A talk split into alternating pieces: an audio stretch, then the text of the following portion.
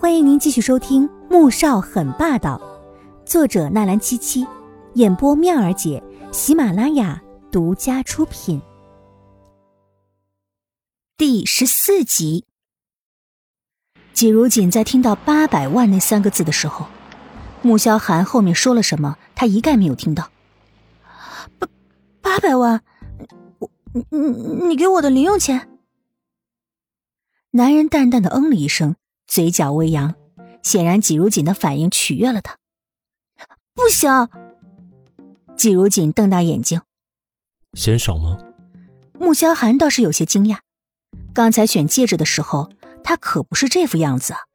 看来这女人还真是会放长线钓大鱼。不过看在以后每个月都要用他血的份上，再加点也不是不可以。不，不是，你干嘛要给我那么多钱啊？八百万呢，能把我给砸死，我可不要！你，你是不是要对我做什么不可告人的事？不然你怎么会这么大方？刚才要给我买一百多万的钻戒，现在又要给我八百多万的零花钱，就算是纪明轩，他一个月也就是二十万的零花钱。季如锦立即察觉到整件事情不对呀，顿时警惕的瞪着他，双手护胸，往车门边紧靠过去，做好随时准备跳车的准备。穆萧寒看着他，愣了愣，眼底闪过了一道冷芒。看来他还是低估了他呀。哼，既然不要，那就算了。不过我希望你不要后悔。笨死了，他还是头一次碰到给钱不要的女人。前面副驾驶开车的易灵已经整个人石化了。如果不是怕造成交通堵塞，他真想停下车来敲开他的脑子看一看，里面到底是什么构造。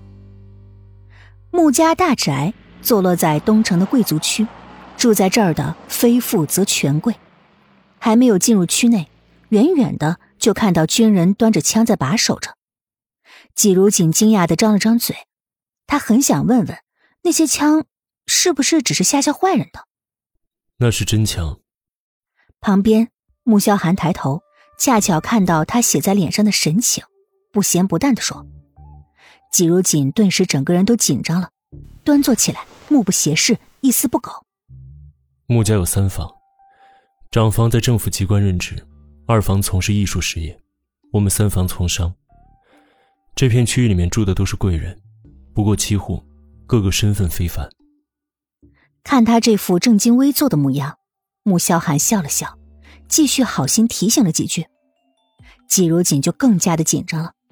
以前他觉得能住在兰溪花园别墅里面的都是贵人，可今天才发现，比起这儿，兰溪花园顿时矮了不知道多少截呢。市长家也住这儿吗？季如锦想着，春城最大的官也就是市长了吧？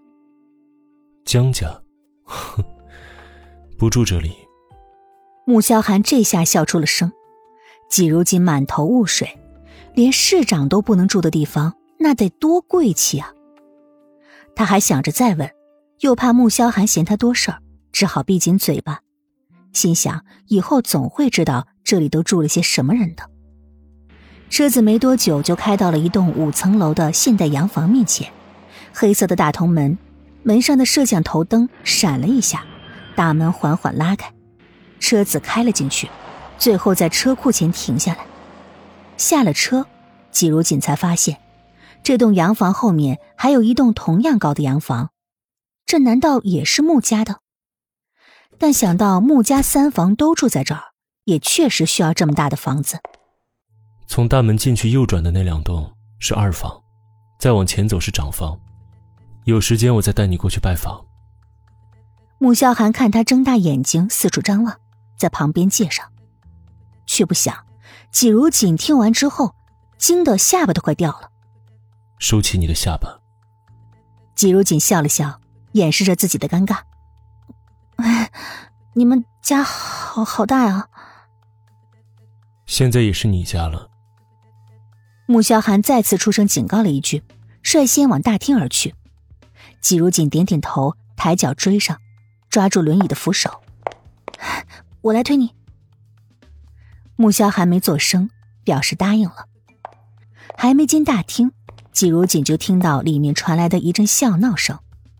此时，季如锦觉得穆家还真是挺和谐的，只是很快他就发现，这份和谐里并不包括他。进了大厅，穆萧寒的出现便立刻引起了客厅里几个人的注意。哥，韩哥哥，萧寒呐！穆恩恩拽着江圆圆快步走了过来，笑的那叫一个暧昧又开心。江圆圆读懂了穆恩恩眼中的意思，害羞的低下头：“哥，你今天怎么这么早就回来了？圆圆刚才还说好久没见到你，挺想见你呢。